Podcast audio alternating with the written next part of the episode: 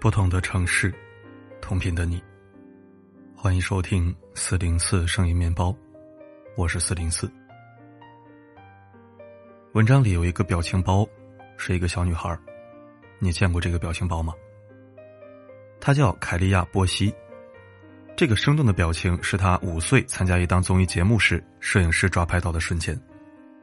肉肉的双下巴，古灵精怪的小表情，软萌又机灵的她。迅速俘获了大片观众的心，网友把这个可爱瞬间做成了表情包，从此就和假笑男孩一样，漂洋过海在网络上疯传。而令人痛心的是，前几天刚满十六岁的凯利亚决绝而突然的自杀了。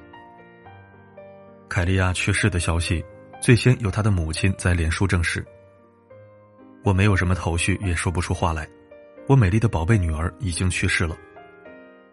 之后，他的继父盖特曼发布了一则长声明，声明中说：“虽然他如今已有所成就，前途光明，但不幸的是，在一个浮躁的时刻，他做出了轻率的决定，结束了他的生命。”结尾处还特别提到：“如果你或你认识的人正在考虑结束他们的生命，请不要冲动，相信会有人能提供帮助，可以求助家人朋友，也可以拨打全国自杀预防热线。”一向开朗爱笑的他，居然是抑郁症患者，这怎么可能呢？他最后一条社交平台动态下，所有评论都是太难相信这个事实。因为自始至终，凯利亚展现给外界的一直是健康活泼的青春期女孩形象。她的可爱和开朗一度感染了很多内向自卑的人。二零零六年出生的她，五岁时因为参加儿童选美真人秀而爆红。在这档节目里。他分享了自己的经历，三岁开始，妈妈就带着懵懵懂懂的他参加了大大小小的儿童选美比赛。他活跃在荧幕里，陪着一代观众长大，忽闪忽闪的大眼睛，好像有一种能给人带来快乐的魔力。为了保持选美优势，凯利亚每天都要坚持痛苦的柔韧性训练，还在加拿大著名的太阳马戏团学过表演。此前的一次选美比赛中。他展示的特长就是用脚拉弓射箭的绝技。在凯利亚的训练视频下，很久以前就有人曾评论，怀疑他能不能承受过度的训练。母亲为了选美比赛对他的严格要求，稚嫩的凯利亚只会咬着牙说：“我没关系。”无论是他自己分享出的照片，还是家人和朋友们分享的合影，凯利亚永远带着爽朗的笑容。从儿童选美到青少年选美。无数比赛，他拿过无数奖项。优秀的他是许多选美小女孩心中的偶像。今年年初，还在社交平台开心的宣布，他要参加华盛顿州青少年小姐选美比赛。凯利亚十六年的短暂人生里，有十三年都走在选美和训练的路上。他习惯了表现出自己最完美的一面，周围人也丝毫没有察觉到凯利亚的心理问题。甚至直到出事前两天都毫无征兆，凯利亚盛装打扮，和好友们一起还参加了意义非凡的高中毕业舞会。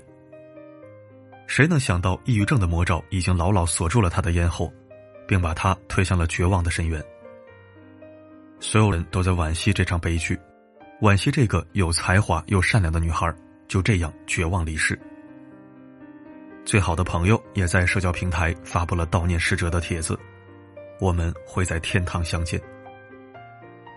或许微笑就是他保护自己的那层脆弱的壳。折磨凯利亚的就是抑郁症中十分常见、典型的一种微笑抑郁症。在别人面前一定要保持笑容，这个从儿时就养成的习惯，像魔咒一样刻在他的脑子里。微笑面对不怀好意的提问，微笑面对追捧，微笑面对恶评。年少成名，就意味着他的一举一动都会曝光在媒体甚至全体网友的视线下。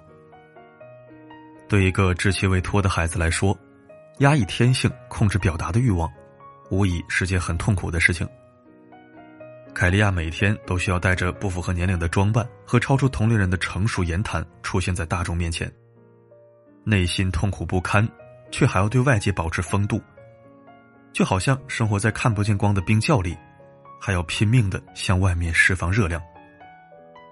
痛苦如斯，抑郁症就是伪装的最无辜的杀手。这让我想起了另一个曾饱受微笑抑郁症折磨的人，他就是北大高材生、脱口秀演员李雪琴。作为这几年异军突起的女性脱口秀演员，她的梗既搞笑又充满对现实的讽刺。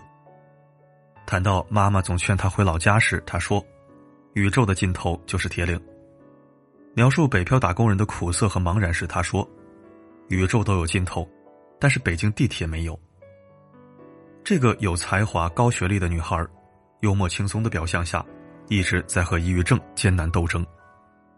严重的时候会在自己身上拉口子，平复下来就包扎好伤口继续工作。他甚至一度有过自杀的念头。他在镜头里说：“我想让你开心，可是我真的不开心。”初中时父母离婚，爸爸头也不回离开母女俩，脆弱的母亲开始酗酒。在与母亲相处的时间里，是李雪琴在不断的安慰她。受了太多委屈，吃了太多苦。李雪琴凭着“我一定要争口气”的念头考上了北大，又成了纽大研究生。但是她并不快乐。能让观众因为自己精心准备的段子而逗笑，她觉得很有成就感。可独处的时候，又会不自觉的坠入深不见底的情绪低谷。自己生着病，却还是想把最好的一面展现在外人面前。明明很丧很消极，还要鼓励别人勇敢坚强。幸好他一直正视抑郁症的问题，看医生吃药，渐渐度过难关。喜剧大师卓别林在公开自己抑郁症病情后说：“有些时候，我觉得任何与他人的接触都让我作呕，就像一些浪漫主义者所描述的那样，我受到的压力让我厌世。我感觉自己就像一个陌生人一般，被拒绝在世界的高墙之外。”我们总以为一个自带喜剧特效、逗笑无数人、给大家带来欢乐的人，一定也是快乐的。但其实那个人，可能早就千疮百孔。最近又看见一则噩耗：日本著名喜剧演员上岛龙兵五月十一日被发现在家中自缢身亡。上岛龙兵是日本资深搞笑团体鸵鸟俱乐部成员，在日剧《朝五晚九，帅气和尚爱上我》里饰演过石原里美的父亲。在日语，他是很有名望的喜剧前辈，大半辈子的工作就是逗人开心。带给别人快乐后，他自己却没能变得轻松。自杀前两天，上岛龙兵还参加了一场演出活动，耍宝抛梗逗笑一大帮观众。活动结束后的采访与合照，也都是面带微笑，毫无异常。谁能想到，笑容之下，内心已经支离破碎。对他而言，死亡是终结苦闷的现实，也是摆脱笑容的面具。无论是青春年少的凯利亚，还是看见人情冷暖的上岛龙兵，都陷入微笑抑郁症的深渊。对他们而言，所有压抑和痛苦只能向内吸收，如果无法消化，只能慢慢沉寂，就像是被撑开的气球，越塞越满，最终爆炸。其实，我们都应该反思一下。自己或者周围人，是不是正在被微笑抑郁症困扰？微笑抑郁症和普通抑郁症患者的表现有一定区别。普通抑郁症患者会明显的出现疲惫、焦虑和不稳定的心理状态，他们往往会流泪、愤怒、暴躁，情绪波动被放大。而微笑抑郁症患者有一个普遍特征，那就是他们都很积极阳光，在日常行为里，习惯把所有责任都揽到自己身上。不想给别人添麻烦，不愿把负面情绪传递给别人。尤其是我们身边的成功人士群体，因为工作、礼仪，亦或者面子的需要，他们不会把自己脆弱和抑郁的一面展现出来，用乐观去自我掩饰。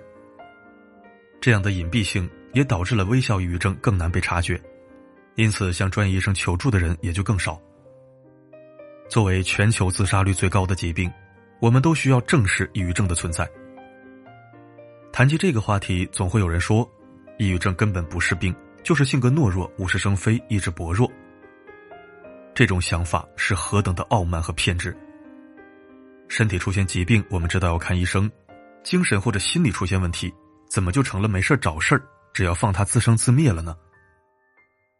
心理咨询、药物治疗，抑郁症有许多方法可以缓解，但是总有人把它当成洪水猛兽，避之不及。前几天热搜上就有一条令人痛心的新闻：一个十四岁的抑郁症少年被其父亲当成小鬼附身，喝下神棍的符水后抢救无效死亡。杀死人的往往是偏见，宁愿相信毫无根据的鬼神怪谈，都不愿意相信孩子只是生了病需要治疗。这样的惨剧还要发生几次？按照科学的方式调节心态、控制情绪，抑郁症是可以被战胜的。微笑抑郁症患者自我意志的主动性还在，应该对自己更有信心。高分综艺《明星大侦探无忧客栈》一集就专门科普了微笑抑郁症。故事里有一个微笑抑郁症的患者群，病友们都很积极向上、乐观开朗。鼓励温暖着身边的每一个人，而内心深处却充满了绝望，最终却在凶手的引导下，有益于痛苦，走向了死亡。笑容于人，伤痛于己，现实与理想，完美的外表与残缺的内心，都在互相拉扯，逐渐混乱。他们从强颜欢笑走向了精神崩溃，他们需要帮助。如果周围有深陷抑郁泥沼的人，不必问你为什么不开心，更不要对他们的脆弱指手画脚，请对他们抱有善意，鼓励他们积极治疗，勇敢走出阴霾，让他们知道，自己不必缩在那个小小的封闭的壳里，有人在爱他们，可以为情绪找到一个合适的出口，他们并没有被这个世界抛弃。愿每个身处黑暗的人，都能拥有拥抱黎明的信念。愿每一个微笑，都是发自真心。